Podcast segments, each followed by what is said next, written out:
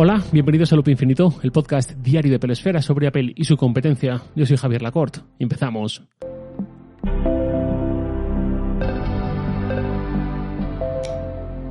Antes de comenzar, eh, varias cosas que comentar hoy. Por un lado, hoy hay episodio, mañana no lo habrá. Nos veremos otra vez el jueves, porque mañana es día festivo nacional en España y por lo tanto no, no habrá episodio. Ya nos veremos de nuevo el jueves. Por otro lado, antes de ir con el tema del día, quería comentar también un par de correos de oyentes que me han llegado en estos últimos días. Uno es de ayer y otro es de hace unas semanas, pero no lo pude leer y responder hasta ayer y eh, quería traerlos también aquí y comentar porque tienen su interés, uno por un tema del episodio de ayer, de la gestión de contactos, y el otro por un episodio de hace unas semanas, pero que eh, la verdad es que es un mail para enmarcar de un oyente. Voy con ellos. Eh, los leo para contextualizar y ampliar la información de una forma más que apropiada, en un caso de una forma un poco más simpática, en otro caso de una forma muy profunda. En primer lugar, sobre el episodio de ayer de mi organización de contactos y tal, Rafael Cabrera, oyente también viejo conocido, me envió el siguiente correo. Hola Javier, ya te escribí hace unos meses por el tema contactos y te comenté algún caso particular como el del grupo de padres y madres del cole de mi hija que me hacían difícil seguir tu metodología aunque me gustaría hacerlo. Hoy abordas el tema de nuevo y hace justo una semana me metieron en el chat de padres de mi hija después de cambiar de cole donde no conocemos a nadie. Así que he decidido mandarte una captura de pantalla del chat para que sepas que si alguna vez tienes hijos no solo va a cambiar tu patrón de sueño. Un abrazo. Y Rafael me adjuntaba ahí un pantallazo de un grupo de WhatsApp de estos típicos de padres en el que salía un montón de mensajes de hola soy tal, la mamá de no sé quién, hola soy cual, el papá de no sé cuál. Em, en esos casos, eh, en esta captura simpática, graciosa que me mandaba en, este correo Rafael, así en un buen tono, muy gracioso, eh, pues básicamente él me venía a decir que qué hago, ¿no? Si me quiero guardar contactos y tengo, pues igual 20, 30 contactos por guardar, eh, donde no da más información, donde son muchos, etcétera, no hay ninguna confianza ni apenas trato. No entiendo que el comentario de Rafael iba por ahí. En ese caso, yo lo que diría es que el día de mañana creo que mm, ese tipo de situación, seguramente, si la vivo, que seguramente será así, será muy similar a la que pueda vivir hoy cuando me meten en un gran grupo de estos de organizar una despedida de soltero o un cumpleaños o cosas así, donde se juntan varios grupos de personas que no se conocen entre ellas, que tienen en común a una tercera persona a la que se le quiera dar una sorpresa o cosas así. Esto tan típico, ¿no? En esos casos yo no tengo la necesidad de guardar todo el mundo, ni muchísimo menos. Como mucho tengo la necesidad de guardar a uno, dos, que puedo tener ahí un punto de conexión más habitual o algo así, pero eh, no tengo esa necesidad de guardar a todos, con lo cual mi punto de partida, digamos, sería ese. No hace falta guardar a todo el mundo, eh, solo a los que más o menos pueden tener sentido o a las que a medida que avanza una relación, eh, pues vemos que sí, que es alguien con quien podemos hablar más o nos viene bien tener ahí mano o lo que sea, y, sin más, ¿no? Y con esas poquitas personas seguramente no pase nada por, mientras hablamos en un momento de decir, por cierto, dime tu apellido y así te, guardo bien, ¿no? y ya damos las explicaciones que queramos o no. Eso por un lado. Por otro lado, antes de entrar también el tema del día, otro correo espectacular que me mandó, me mandó otro oyente, Pablo R. Paredes, eh, que este me lo mandó hace unas semanas cuando publiqué aquel episodio sobre las eSIM, sobre las eh, tarjetas SIM, física o no física y todo esto. Eh, y yo comenté que a priori no había nada que debiese impedir eh, unas portabilidades mucho más inmediatas, ¿no? Hace 20 años recuerdo un caso muy cercano en que a alguien le costó un montón de meses, eh, eso se fue recortando y hace unos años, ya bastantes también, tuvimos la ley esta que las aceleró a un par de días. Pues bien, eh, Pablo, en este mm, correo que os digo, me dice, Hola Javier, en tu podcast de hoy, viernes 23 de septiembre, manifestaste tu contrariedad porque las portabilidades no fuesen inmediatas y en cierto modo acusabas a las operadoras de no querer implantar la eSIM para no agilizar aún más este trámite, que actualmente es de 48 horas y que según decías, eh, para el operador móvil era poco más que dar de baja en una base de datos y dar de alta en otra. Eso que dices es erróneo. Un ejemplo que me servirá de punto de partida. Cuando trasladas un dominio de Internet de un proveedor a otro, pasa un tiempo, incluso días, hasta que esa web vuelve a estar accesible. El motivo, los servidores de DNS deben apuntar a otra dirección y hasta que esa información se propaga a todos los servidores, la página estará inaccesible para algunos o para muchos. En las portabilidades pasa lo mismo. La CNMC creó un organismo llamado Nodo Central automatizado en el que se ponen en cola las portabilidades ya aceptadas. Esa cola se vuelca una sola vez al día, de madrugada, y todas las compañías, hay muchísimas, tienen la obligación de leer esa base de datos e integrarla en sus sistemas. Así, si yo llamo desde Levara a un número que ayer era de Orange y hoy es de Vodafone, los sistemas saben a qué operador dirigir la llamada para no escuchar el, el número al que llama no existe. Obviamente, este problema puede ser poco o nada grave para ciertos usuarios, pero crítico para ciertas empresas. A veces, un operador sufre un retraso al cargar o tiene un problema técnico Y el resultado es que el número móvil puede recibir llamadas de los operadores que pudieron autorizar, pero no de los otros. Pero para llegar a esto, ambas compañías deben confirmar antes que la línea se puede portar. El donante debe confirmar que todo está en regla, debe informar al cliente si tiene penalizaciones y su importe, y el receptor debe hacer lo mismo. Se puede rechazar a un potencial cliente por historial de deudas, intentos de fraude, etc., scoring o lista negra. Además de que por ley se respeta el derecho de tanteo contra oferta.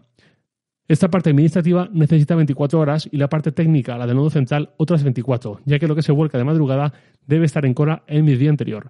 Por tanto, hacer una portabilidad en menos de 48 horas es prácticamente imposible. Gracias por tu tiempo. Pues muchísimas gracias a ti, eh, Pablo, Emil, completísimo. Esto se lo, se lo contesté y dije, eso es lo mejor del podcast muchas veces.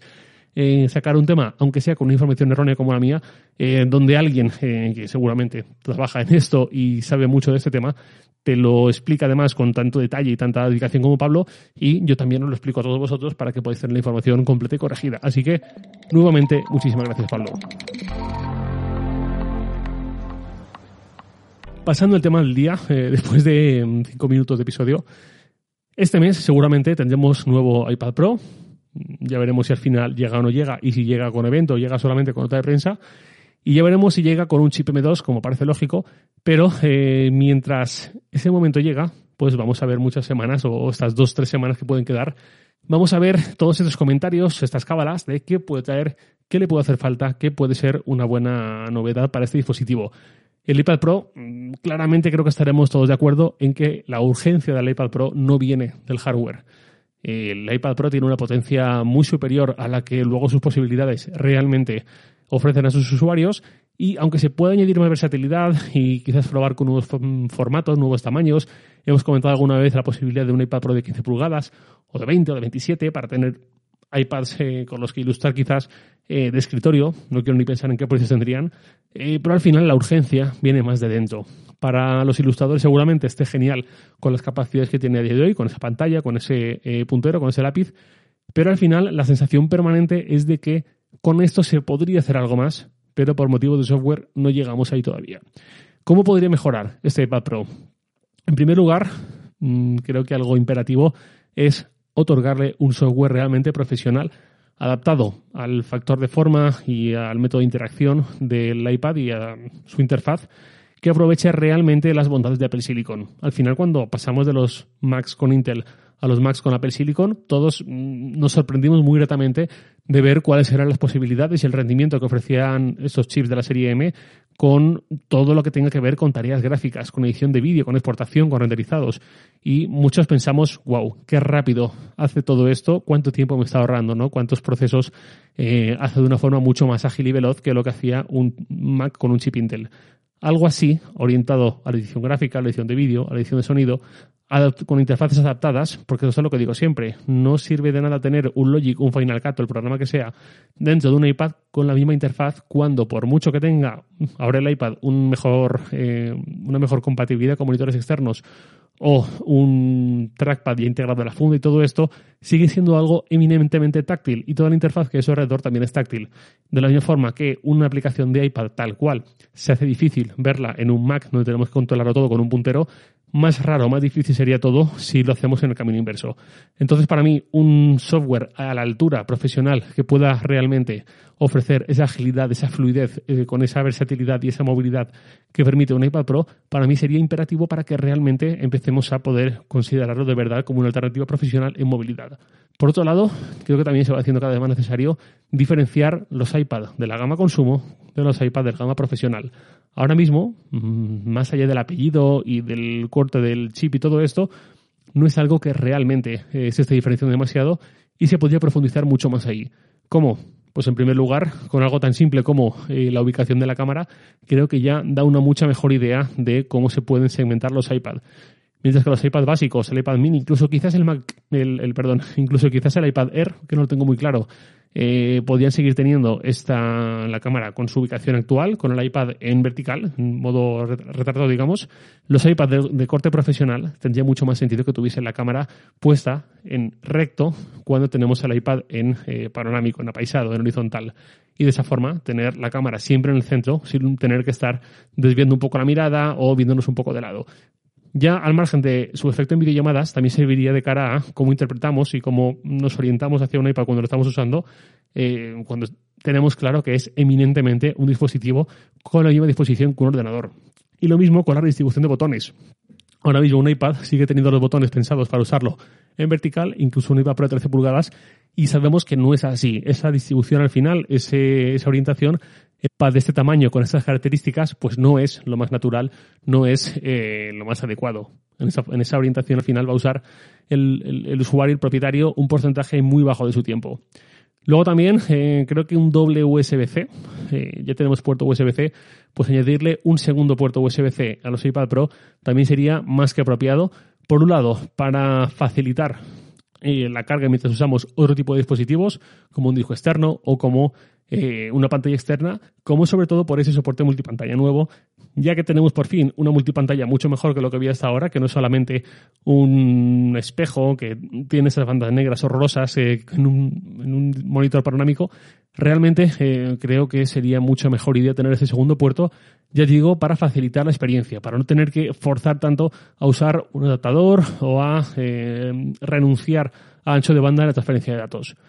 Por otro lado, se ha hablado también mucho de MagSafe, de la posibilidad de que llegue al iPad, y creo que la primera reacción a menudo cuando se habla de MagSafe en un iPad es pensar el mismo MagSafe que tenemos en el iPhone y creo que eso es incorrecto. Creo que lo más correcto es pensar en un MagSafe como que tenemos en los MacBook. Simplemente un conector magnético que en el caso de que haya algún pequeño accidente, alguien pasando por donde no debe, alguien sin darse cuenta de que ese cable está ahí, que simplemente evite que eh, salte todo por los aires y se desconecte como llevamos viendo desde 2006 con los Mac, interrumpido durante unos años. Creo que ese es el MagSafe correcto para un iPad, sobre todo cuando pensamos en clave de ordenador. Y por último, eh, pues por supuesto que el software nativo se esfuerce un poco más, que iPadOS se esfuerce un poco más en, en, darnos una mejor sensación profesional, en darnos una mejor experiencia para cuando queremos realmente trabajar con él. Ahora mismo tenemos un mucho mejor soporte multipantalla eh, con monitor externo que lo que teníamos hasta ahora, pero creo que sigue haciendo falta algo más.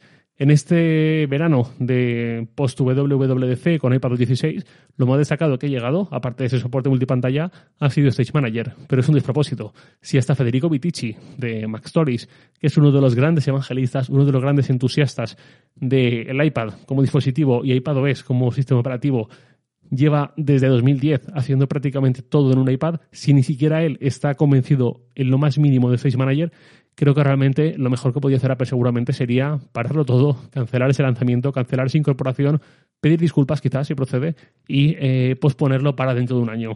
Este lanzamiento para mí ha llegado con muchos, muchos claroscuros y no creo que esté a la altura ni en funcionamiento a estas alturas, ya en octubre, no es que estemos hablando de principios de julio, ni en eh, la mejora que se supone que debe añadir. Y bueno, y eso es un poco como veo yo el estado del iPad Pro, una máquina, como siempre decimos, eh, donde sus posibilidades van mucho más allá en la teoría que en la práctica, donde la potencia bruta eh, tiene mucho más recorrido que las posibilidades reales que nos ofrece como usuarios. Y pues a ver, una vez más, si este iPad Pro no mejora o si vamos a escuchar la misma cantidad de siempre, que es, bueno, este iPad Pro es impresionante, pero en la WWDC seguramente eh, con iPad 17 ya lo aprovechen del todo y entonces será la leche. Pues bueno, yo ya he escuchado eso muchas veces y casi que tengo una fe más bien reducida. Voy cerrando el episodio con una pregunta de un oyente, hoy estoy con lo tiro. El oyente es José Ruiz y me dice, te escribo toda esta parrafada, que obviamente me he saltado, porque el otro día me topé con un artículo de la OCU que en un estudio de mercado venía a corroborar lo que yo por mi experiencia personal pienso, y es que los productos de Apple tienden a estropearse más que los de otras marcas. ¿Tienes algún dato al respecto? Te paso el link de un artículo del correo que menciona el estudio de la OCU y espero que te parezca un tema interesante para el podcast y que no te haya aburrido con un tostón enorme. Lo que me adjunta aquí eh, José, por cierto, muchas gracias José por el correo, es un artículo del correo en el que mencionan un estudio de la OCU de hace un par de años, de verano 2020, en el que básicamente comentan que con un estudio realizado a 37.000 usuarios de dispositivos electrónicos de España, Bélgica, Francia, Italia y Portugal, aparecen los porcentajes de satisfacción de cada uno de las gamas de dispositivos con el, porcentaje que al final salía de promedio de todos los usuarios que eh, respondían sobre ellos, ¿no? Algo así resumido. Y básicamente, eh, pues encontramos eh, titulares y conclusiones como tablets. Los usuarios consideran más fiable a Xiaomi que Apple. O portátiles. Apple en apuros frente a las marcas chinas. O en telefonía móvil dice Oppo lidera, perdón, Oppo lidera la satisfacción de los consumidores. Y en general, em, pues bueno, hay, hay más apartados como televisores y cámaras, impresoras y tal, pero en general donde aparece Apple pues no sale del todo bien parada o donde sale bien parada pues mencionan que va en una tendencia un poco eh, pues no, no tan buena digamos o con otras marcas, sobre todo las chinas, como la que cuenta de portátiles, empezando a ponerse muy muy cerca con una tendencia eh, de alcanzar a Apple y tal. Pues bueno, yo respeto la existencia de este estudio y la metodología que hayan seguido y todo esto, pero en mi experiencia, pues no hay mucho, no hay mucha correspondencia entre este estudio y las conclusiones que sacan aquí y la realidad. Por ejemplo, dice en el apartado de tablets, uno de los comentarios es que los iPad y las tablets de Chewy parecen ser las más de fiar para los consumidores europeos y Xiaomi le sigue de cerca. Eh, pues bueno, yo es que no consigo eh, ver esto eh, precisamente recreado a mi alrededor, ¿no? Claramente puedo tener un sesgo y lo que veo a mi alrededor no es necesariamente la realidad general ni mucho menos, pero yo no me fijo solamente en lo que tengo pues en mi familia, en mis círculos de amigos y tal, sino que eh, intento tener una visión un poco más amplia y, y, mi profesión también, digamos, que me empuja un poco a ello, haciéndolo mejor o peor, pero intento ver más allá y en general yo es que este, estas conclusiones no consigo entenderlas, sinceramente.